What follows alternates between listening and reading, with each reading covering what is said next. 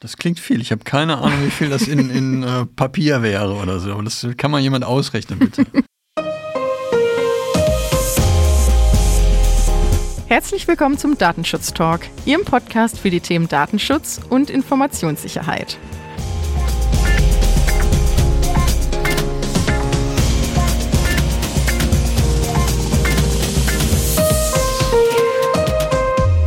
Ja, wir begrüßen Sie zu einer weiteren Ausgabe unserer freitäglichen Datenschutz-News. Wir sind angekommen in der Kalenderwoche 38. Wir haben den 23. September 2022. Und wie gewohnt war unser Redaktionsschluss, wie soll es anders sein, um 10 Uhr.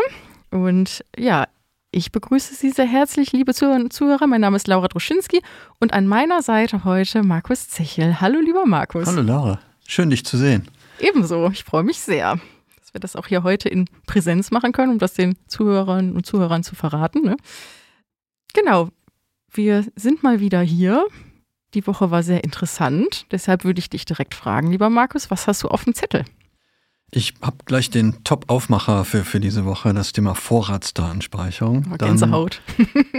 Dann, eine Entscheidung aus Hagen zum Recht auf Auskunft. Ich habe ein Bußgeld aus Frankreich, ein Bußgeld aus den USA und der Generalanwalt hat sich zum Thema Wettbewerb und Datenschutz geäußert, bevor ich dann am Ende zu den Lesetipps komme.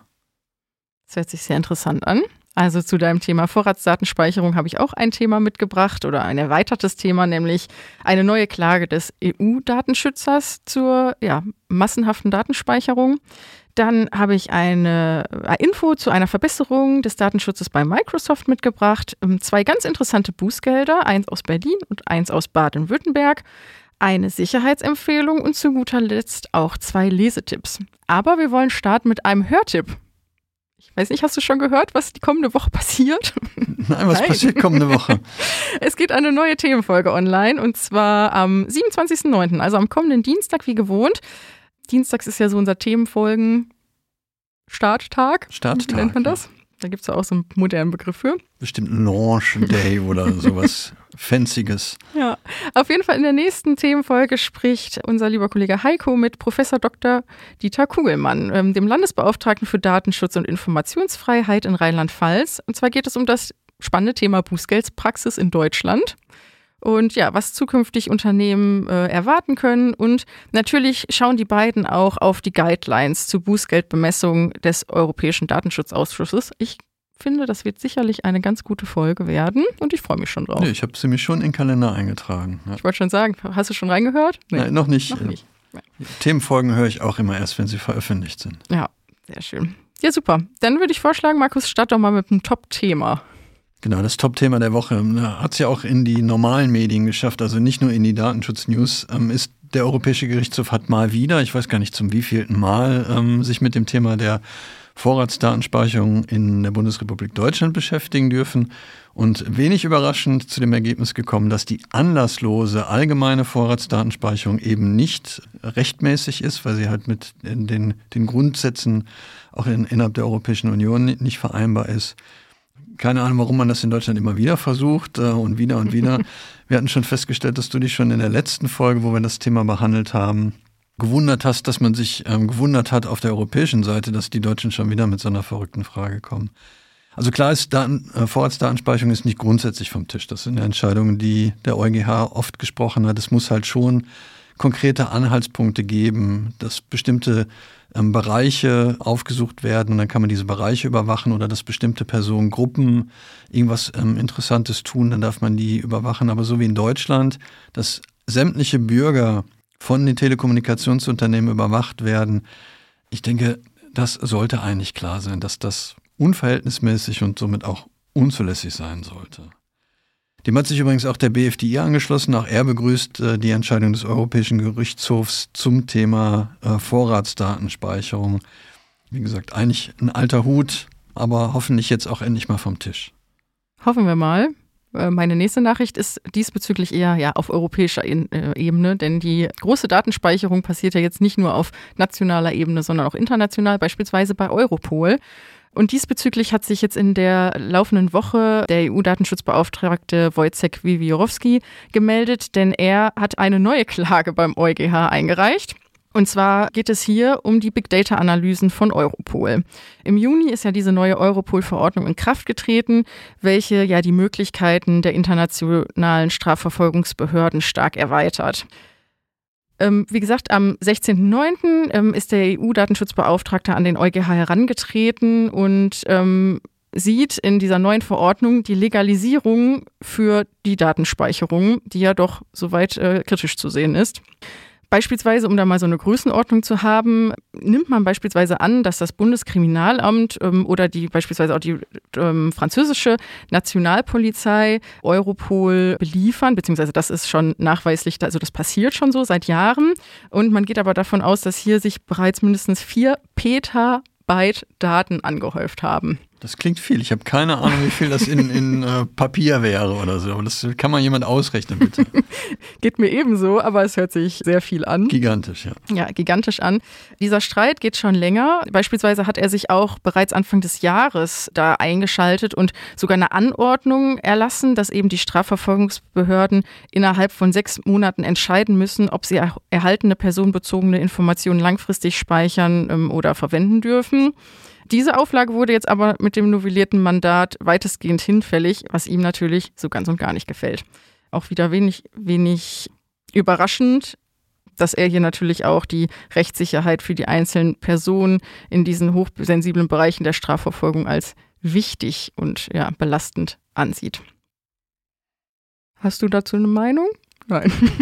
ja, im, im Prinzip ähnlich, wie, wie, ich das zur Vorratsdatenspeicherung ja. gesagt habe. Also man muss gucken, dass es noch verhältnismäßig bleibt. Und ich habe ein Interview gehört, auch zur Vorratsdatenspeicherung von einem Polizeibeamten, der gesagt hat, jetzt muss die Politik halt den Bürgern erklären, warum nicht mehr ermittelt werden kann. Das war so auf den Punkt gemacht. Mhm. Ich finde das ein bisschen übertrieben, muss ich ja. gestehen. Also klassische Ermittlungsarbeit hat auch schon früher funktioniert, ähm, vor elektronische Kommunikation und vor Vorratsdatenspeicherung. Ja. Kommen wir mal von, vom großen Paket zum, zum kleinen. Das Landgericht in Hagen hat eine Entscheidung getroffen, ein Urteil. Und zwar ging es darum, dass ähm, ein Arzt bzw. eine Ärztin eine Praxis übernommen hat. Und man lernt immer was Neues dazu. Es gibt die Berufsordnung für Ärzte in, ähm, in Nordrhein-Westfalen, für, für Nordrhein. Und die sieht tatsächlich vor, dass der Arzt, wenn er seine Praxis aufgibt, die ähm, Patientenunterlagen in Obhut geben muss.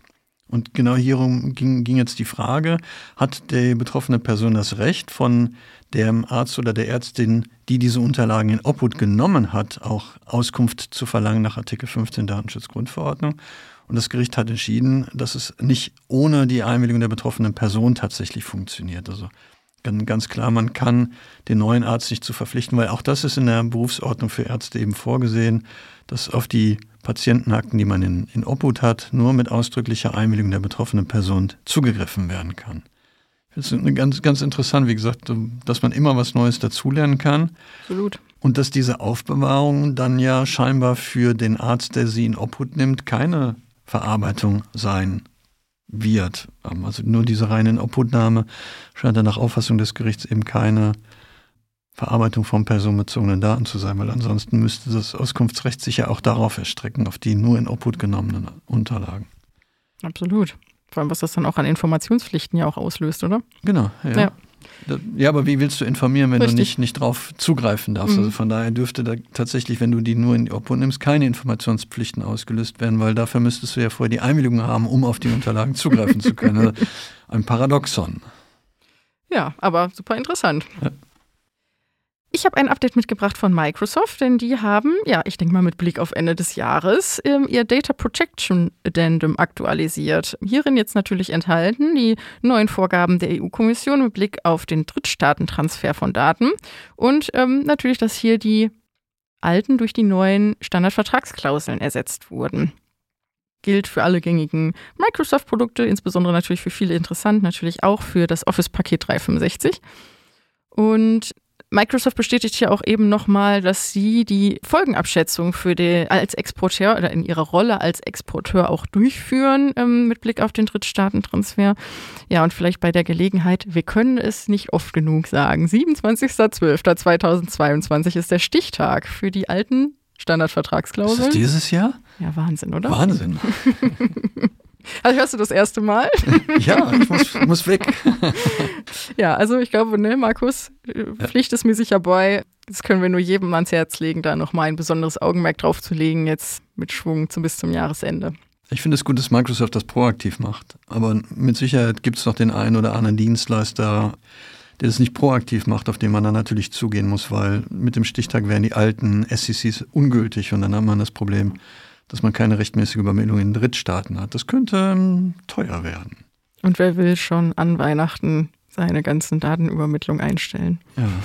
Oder zum, zum neuen Jahr ohne Datenverarbeitung weitermachen im Drittstaat. Ja. Das wäre auch doof. Richtig. Ich habe ein Bußgeld mitgebracht aus äh, Frankreich. Wir hatten ja auch in, in den News schon berichtet, dass man jetzt relativ simpel in Deutschland über das Handelsregister Daten abrufen kann. Die Kollegin aus der Redaktion hat nochmal gesagt, das war in der Kalenderwoche 32. Ich finde das super. Vielen Dank ans Redaktionsteam. Und einen ähnlichen Fall gibt es auch, oder eine ähnliche Konstellation gibt es auch in Frankreich. Da gibt es halt auch ein Registerportal, dessen Name ich nicht versuche auszusprechen, den wir dann in die Shownotes auch mit reinpacken. Und die müssten jetzt ein Bußgeld in Höhe von 250.000 Euro bezahlen. Im Wesentlichen gibt es zwei Sachverhalte, die die französische Datenschutzaufsicht bemängelt hat. Das ist einmal das Thema der Datenlöschung, also ein Verstoß gegen Artikel 5, weil wohl zugesichert worden ist, dass so Daten wie Bankdetails, äh, Vorname, Nachname, äh, Postadresse, E-Mail-Adresse, Telefonnummer, mobile Telefonnummer, geheimes Fragen und die Antworten dazu nicht länger als 36 Monate gespeichert werden sollen. Die Aufsicht hat aber festgestellt, bei 25 Prozent der, der Daten ähm, waren die Daten länger aufbewahrt und man hat jetzt erst wohl im Rahmen dieses, dieser Untersuchung dann auch ähm, das Löschen der Daten scharf geschaltet. Also das fand die Aufsicht irgendwie irritierend. Und was sie auch irritierend fand, ähm, wie man mit der, dem Thema Passwortsicherheit umgegangen ist. Also es wurden keine sicheren Passworte gefordert bei der Anmeldung. Und was noch viel interessanter ist, es war unmöglich für 3,7 Millionen Accounts auch sichere Passwörter zu vergeben, weil es da offensichtlich Größenbegrenzungen gegeben hat. Das erinnert mich an meine alte Bank, die früher auch immer nur fünf zugelassen hat und ich drei Jahre lang irgendwie achtstelliges Passwort eingegeben habe, bis ich gemerkt habe, dass die letzten überhaupt gar nicht berücksichtigt worden waren. So viel Lebenszeit verschwendet. Also 250.000 Euro für äh, das Registerportal in Frankreich. Tja, doof gelaufen. Doof gelaufen, ja. Ja, aus, auch aus der Kategorie doof gelaufen ist äh, das Bußgeld, was ich mitgebracht habe, aus Berlin. Denn hier gab es einen Bußgeldbescheid über, über 525.000 Euro aufgrund eines Interessenkonflikts des betrieblichen Datenschutzbeauftragten. Empfänger des Bescheids ist äh, die Tochtergesellschaft eines Berliner E-Commerce-Konzerns. Und ähm, ja, was war passiert? Der benannte DSB war neben dieser Funktion auch als Geschäftsführer zweier Dienstleistungsgesellschaften benannt. Diese Dienstleistungsgesellschaften waren ebenfalls Teils des Konzerns und auch hier äh, direkt mit Angeboten und mit der äh, Verarbeitung personenbezogener Daten betraut, ähm, beispielsweise im Bereich Kundenservice, aber auch bei der Bestellabwicklung. Ja, wir haben uns ja schon in der Vorbereitung darüber ja. unterhalten. Deine Idee war, er hat sich wahrscheinlich freiwillig gemeldet als DSB für die eine Gesellschaft. Ja, das kann man ja Geld sparen. Wenn er sowieso ja. schon äh, als Geschäftsführer Geld bekommt, dann kann er doch auch die, das DSB-Mandat kostenlos mit übernehmen. Ja, das auf jeden Fall. Ähm, Bußgeld ist zwar noch nicht rechtskräftig, aber nichtsdestotrotz finde ich nochmal ein schöner Wink mit dem Zaunpfahl, doch darauf zu achten, wen man denn mit der wichtigen Aufgabe des Datenschutzes im Unternehmen betrauen möchte. Das ist so, wie gesagt, seit, seit spätestens Mitte der 80er Jahre, wie diese Interessenkollision oder Interessenkonflikt diskutiert. Und ähm, ich weiß nicht, wieso man 2022 so tut, als wüsste man da nichts von. Was ich schade finde, das scheint wohl jetzt der neue Trend, sich durchzusetzen von den Aufsichtsbehörden. Es wird von einem Berliner E-Commerce-Konzern gesprochen. Ich fand das früher viel, viel cooler, als man wissen durfte noch, wer das gewesen ist. Aber ich glaube, auf Basis einer Verwaltungsgerichtsentscheidung soll man ja jetzt irgendwie mhm. nicht mehr nennen, wer derjenige gewesen ist, der das Bußgeld äh, verursacht hat. Absolut. Aber wahrscheinlich kann man ja eins und eins zusammenzählen bei den meisten Unternehmen. Ja, aber nicht, nicht dass jemand auf die Idee kommt, nein, das ist eins und eins gewesen, weil die sitzen nicht in Berlin und machen kein E-Commerce. das war jetzt kein versteckter Hinweis. Nein, nein. In den USA scheint es so zu sein, dass man dann auch Ross und Reiter nennen darf, weil Morgan Stanley Smith und Barney ähm, ist eine Bank, die in den USA ein Bußgeld zahlen darf in Höhe von 35 Millionen US-Dollar. Ich finde, das gehört auch in die Kategorie der Kuriositäten. Ich finde, die Nachricht ist so großartig. Also Hintergrund ist, dass hier ähm, der US Securities and Exchange Commission, also eine US-amerikanische Behörde, ermittelt hat und die, ähm, also die Börsenaufsichtsbehörde und die haben halt festgestellt, dass bei der Bank personenbezogene Daten ähm, nicht ordnungsgemäß entsorgt worden sind. Also es sind wohl Dienstleister beauftragt worden, Umzugs- und Lagerungsunternehmen ohne Erfahrung bei der Löschung von personenbezogenen Daten. Und da sind dann tatsächlich personenbezogene Daten weggekommen. Mein Lieblingsabschnitt dabei, diese Bank hat wohl auch Aktualisierungsmaßnahmen an der Hardware durchgeführt und jetzt fehlen insgesamt 42 Server, auf denen ähm, Verbraucher- und Kundendaten verschlüsselt sind. Also insgesamt sind den wohl 15 Millionen äh, Kunden ähm, und da sind Daten jetzt weg. 42 Server. Wer Upsi. Weiß. sind die. Ja, wie passiert sowas? Also so ein Server, naja, den kann ja. man jetzt ja nicht so in die Handtasche stecken. Oh, oh guck mal. Ja, aber der, das, der Dienstleister wahrscheinlich verkauft die bei Ebay. Ich mu muss mal bei eBay Kleinanzeigen gleich gucken. Schon ein bisschen traurig. Ja, wenn es nicht so lustig wäre, dann wäre es traurig. Das war's schon. Ich dachte, ich hätte. ja, cool. Also, ja, auf jeden Fall mein Highlight, glaube ich, von heute. Ja, 42 Server. Ja, 42, 42, ja, 42 Server. Das ist doch die Antwort auch auf alles, oder? Ja, wie ich ja vorhin schon sagte, ich habe noch ein weiteres Bußgeld mitgebracht, diesmal aus Baden-Württemberg. Und ähm, der Bußgeldbescheid geht ein Bauträgerunternehmen und ein Vermessungsingenieur. 50.000 Euro und 5.000 Euro müssen die Empfänger zahlen. Ich finde auch eine ganz interessante Story dahinter, denn Ganz überraschend haben Grundstückseigentümer in einem Neubaugebiet Kaufpreisangebote für ihre Grundstücke erhalten. Man kann sich ja vielleicht freuen, vielleicht nicht so, wenn es ungebeten passiert. Und diese Personen haben sich dann auch die Frage nach der Herkunft der Daten gestellt. Auch wenig überraschend heutzutage. Und auch dies blieb, also nicht, dass man die Person direkt bei Anschreiben informiert hätte, aber auch die Rückfrage blieb unbeantwortet. Daraufhin hat die Bußgeldstelle beim ähm, Landesbeauftragten ermittelt und kam eben zu dem Ergebnis, dass hier missbräuchlich die Befugnis zur Einsichtnahme ausgenutzt wurde bei dem elektronischen Grundbuch. Und ähm, ja, hier gibt es ja automatische Abrufverfahren und hiervon wurde Gebrauch gemacht. In zwei Fällen oder zwei Fälle wurden nachgewiesen, bei denen mehrere hundert Grundstückseigentümer ohne ihre Kenntnis identifiziert worden sind.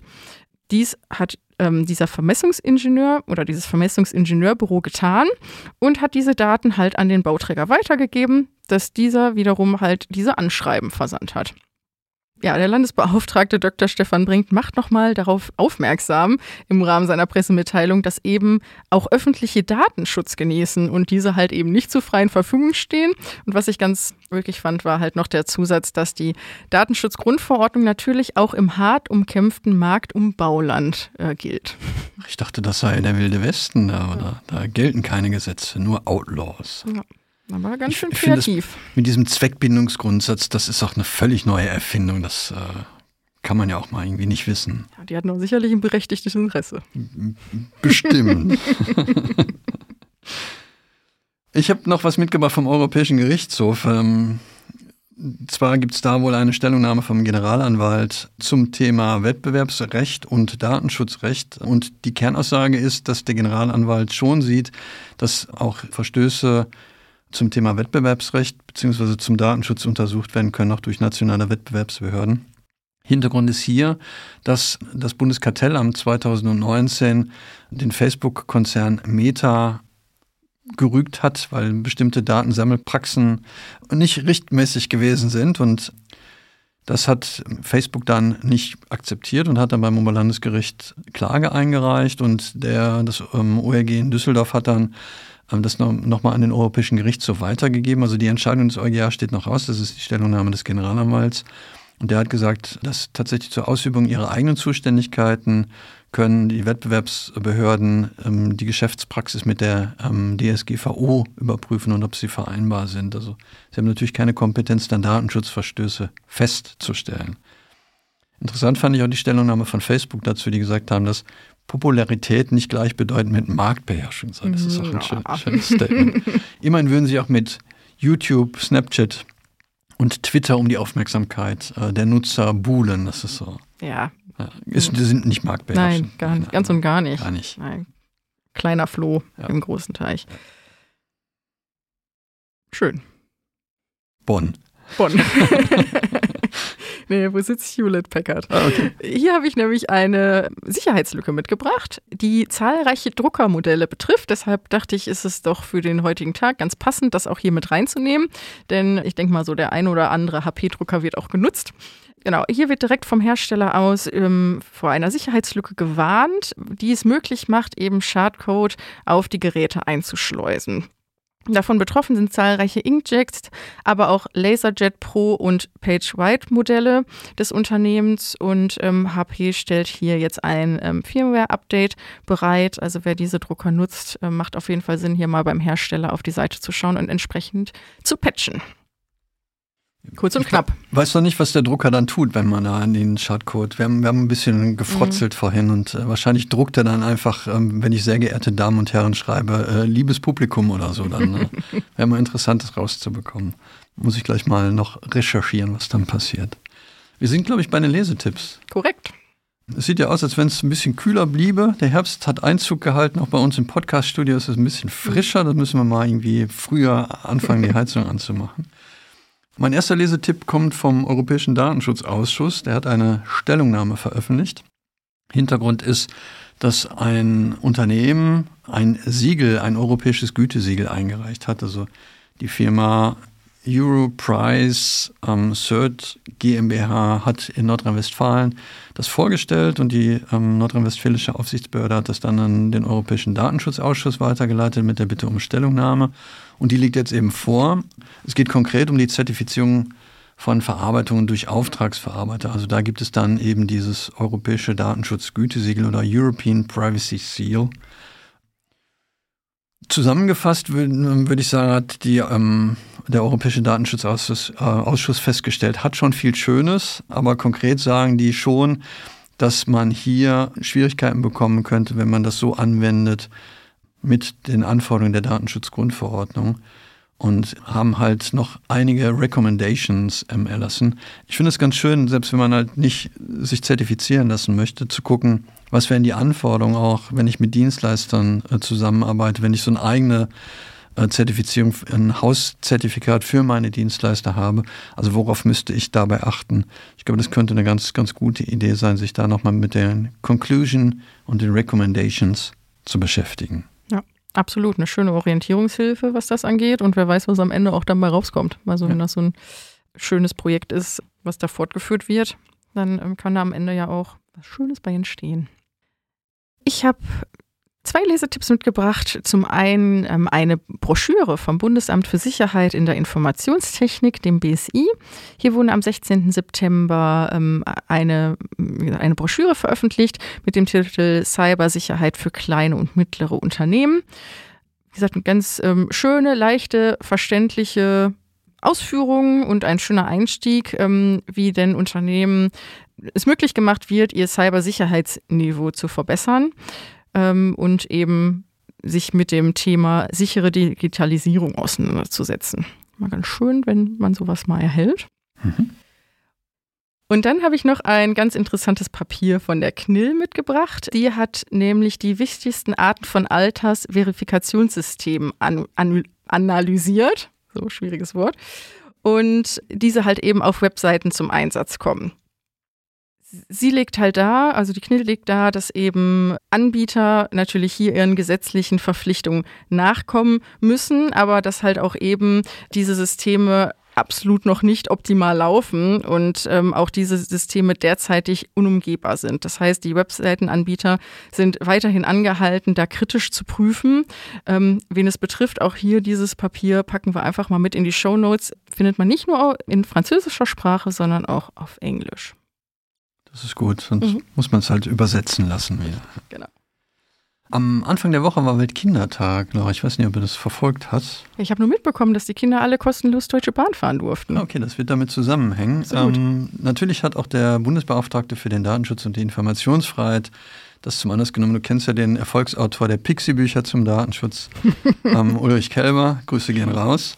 Ähm, und jetzt hat er zum Anlass des Weltkindertages ein, ja, ein Flyer herausgegeben unter dem Motto Datenschutz ist Kinderschutz. Ähm, und ich finde es total super, weil das ein Motto ist, mit dem ich auch was anfangen kann.